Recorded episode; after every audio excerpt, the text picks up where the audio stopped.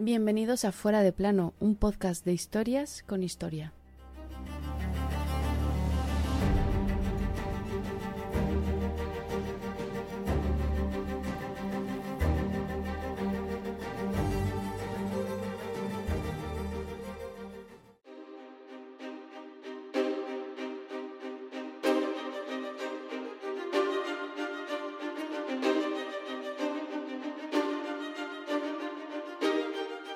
Tomo bajo mi protección a los judíos de las aljamas en general y a cada uno en particular, así como a sus personas y bienes.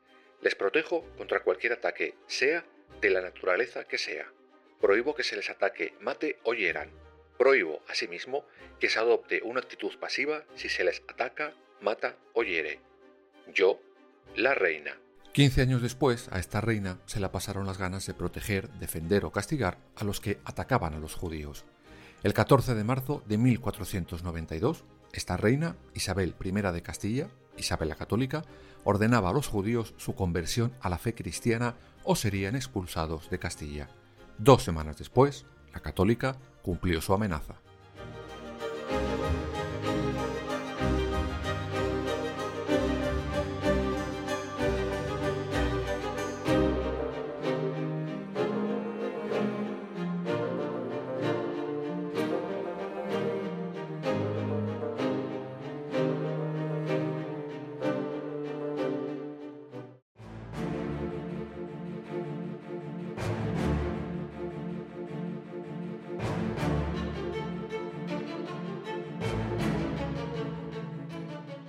Antes de esto, como siempre, vamos a viajar un poco antes, unos años antes, porque la sensación de odio al judío no era algo nuevo en aquel 1492, no, venía de lejos. Por ejemplo, en 1391 se había promovido el asalto a la judería de Sevilla. Córdoba, Valencia, Toledo, Barcelona correrán la misma suerte. Miles de judíos tendrán que elegir entre convertirse al cristianismo o la muerte. Durante el siglo XV muchos se convierten, pero aún así los cristianos viejos recelaban de ellos. A ver si se aclaran. Si no me convierto, me matas. Si lo hago, no te fías. Muchos acaban siendo acusados de judeizar en secreto. Por todo esto surge la implantación por parte de los reyes católicos en 1478 de la famosa Santa Inquisición. Curiosa es la, la, diferente relación de los reyes católicos, en especial de la reina con los judíos. A lo largo de pocos años se fue digamos, matizando.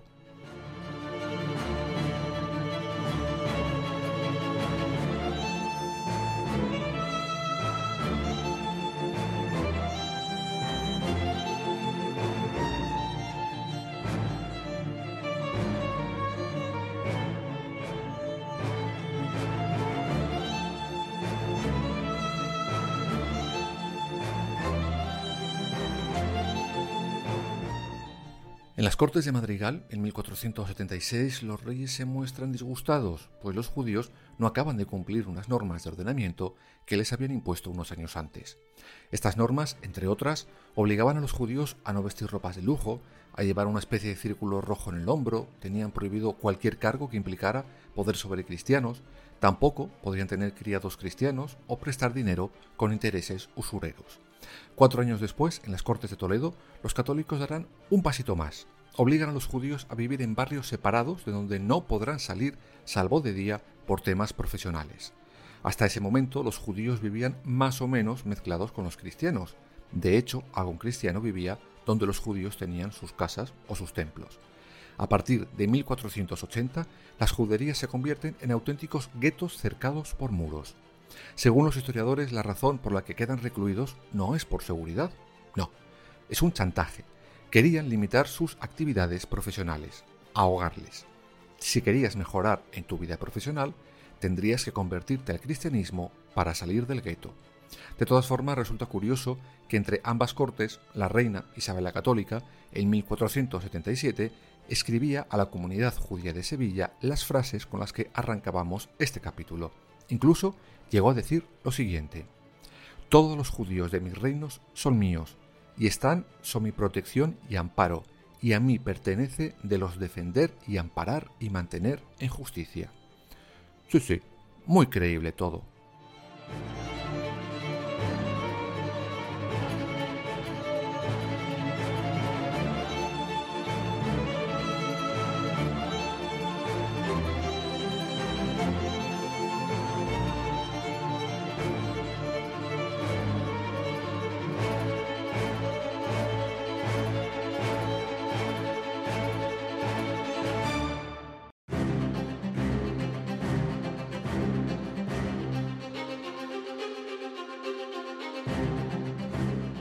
Pues bien, con esa oleada antisemita por todos los reinos de los católicos, después de aprovecharse del dinero que los judíos habían entregado a la reina para la conquista de Granada y para otros menesteres, llegamos por fin a aquel 14 de marzo de 1492.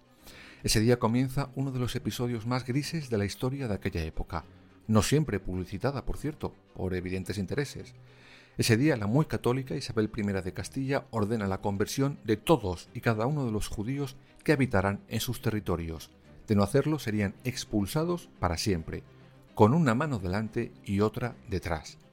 Además de unificar su territorio en la fe verdadera, la suya, los historiadores explican aquel repentino afán de forzar las conversiones masivas en una razón económica. La corona acumularía grandes riquezas al expropiar las propiedades de los judíos que se negaran a convertirse al cristianismo. Hmm, poco avariciosos eran los católicos, ¿no?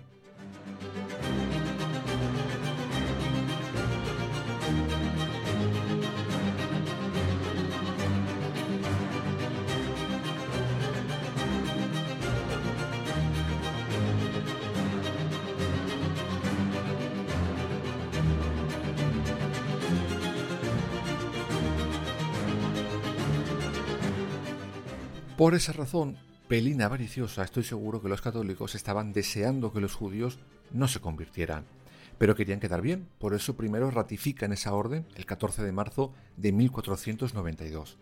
Sin embargo, lo que realmente estaban preparando era otra cosa mucho más importante, más oscura para la historia de nuestro país y sobre todo mucho más enriquecedora para las arcas de Castilla y Aragón. Ese paso se da el 31 de marzo de 1492, solo 17 días después de aquella orden de Isabel la Católica. Ese paso se conoce como el Edicto de Granada.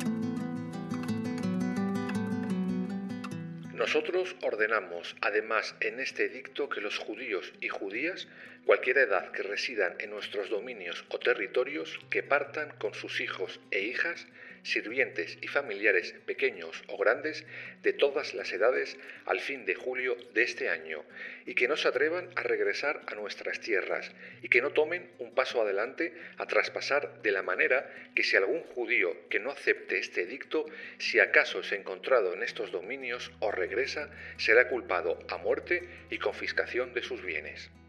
Y oye, que se quedaron tan frescos. Este es el resumen de aquel edicto de Granada. Bueno, de uno de ellos, porque tuvieron dos, uno para cada reino. Aunque en el que afectaba a Castilla firmaron los dos reyes, en el de Aragón solo Fernando.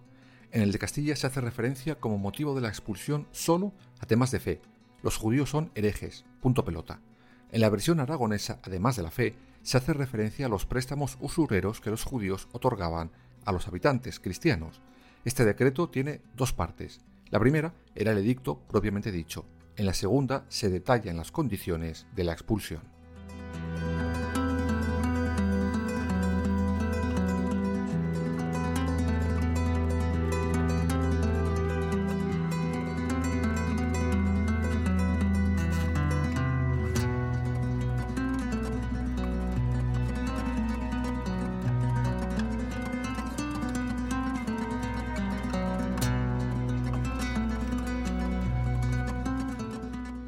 La expulsión de los judíos era definitiva. No habría ninguna excepción por ningún tipo de razón. Se les daba cuatro meses para salir de aquí, aunque el plazo se acabará ampliando unos meses más debido al elevado número de judíos que se negaron a cambiar de fe solo por el capricho de los reyes. Los judíos que se atrevieran a volver serían ejecutados. Eso sí, tenían el detalle de dejarles vender sus bienes, pero solo podrían sacar de los reinos letras de cambio, ni oro, ni plata, ni nada de nada más.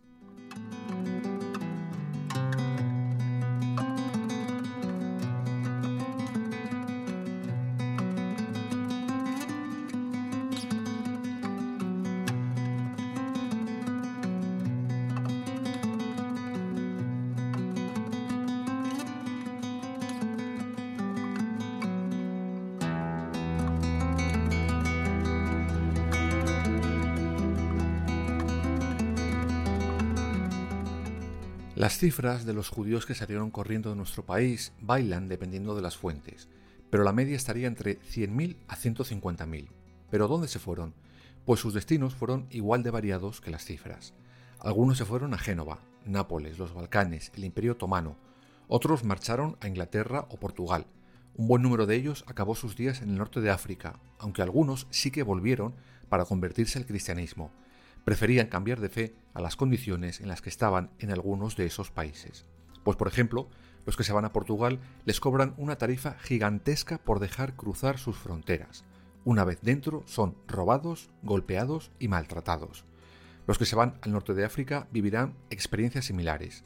Aún así, alguno antes de irse corriendo intenta comprar su permanencia en nuestros reinos. Conocida es la anécdota del judío Isaac Abravanel, quien ofreció dinero a Fernando el Católico para que intentara anular o suavizar el edicto de Granada. Cuando se entera de la oferta, el jefe de la Inquisición, Tomás de Torquemada, fue corriendo a ver al rey. Cuando lo encontró, le arrojó a sus pies un crucifijo y le soltó. Judas vendió a nuestro Señor por 30 monedas de plata. Su Majestad está a punto de venderlo de nuevo por treinta mil.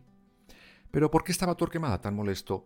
Pues no solo porque era el mandamás de la Inquisición, y como ya vimos en el capítulo dedicado a la supuesta historia del Santo Niño de la Guardia, Fray Torquemada se había inventado un montón de historias para crear el caldo de cultivo popular contra los judíos, como para que llegara Fernandito el Católico y le estropeara el trabajo hecho. También le molestó porque él fue el encargado de redactar los dos edictos de Granada, tanto el de Castilla como el de Aragón.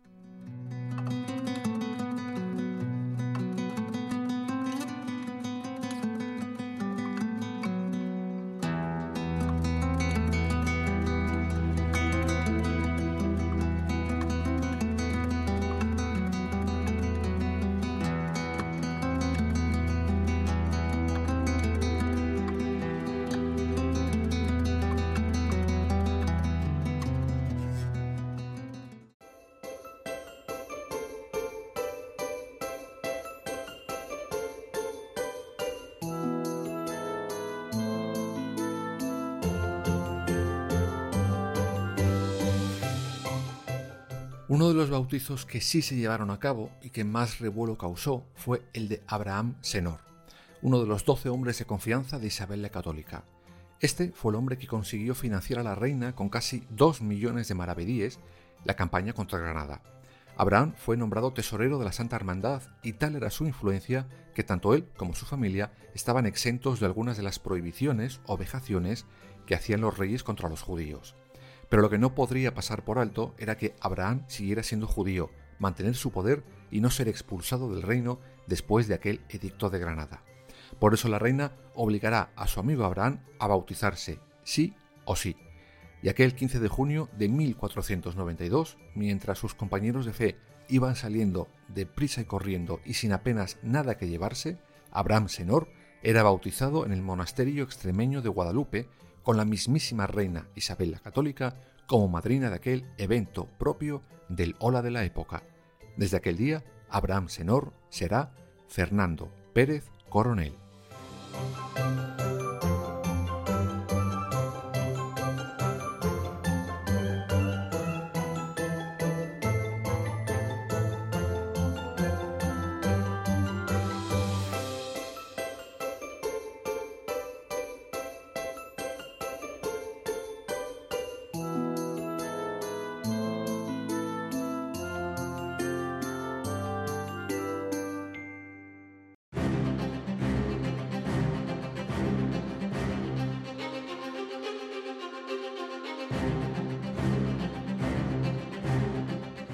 El decreto de Aragón estuvo en vigor hasta el 15 de julio de 1707, el de Castilla hasta la promulgación de la Constitución de 1869, donde se instaura la libertad de culto.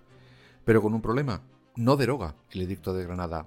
Esta derogación se hace el 21 de diciembre de 1969, curiosamente por el dictador Francisco Franco. Por lo tanto, de oficio, los judíos estuvieron expulsados de España casi cinco siglos.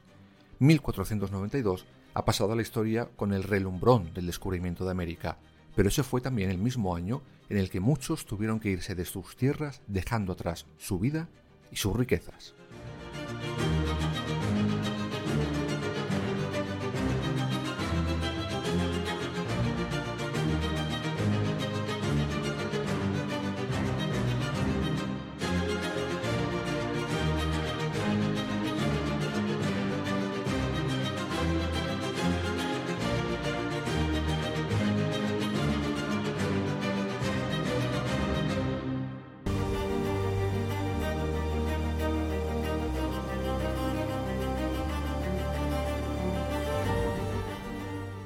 Fuera de plano. Suscríbete en las principales plataformas y síguenos en nuestras redes sociales, Instagram, Twitter y Facebook.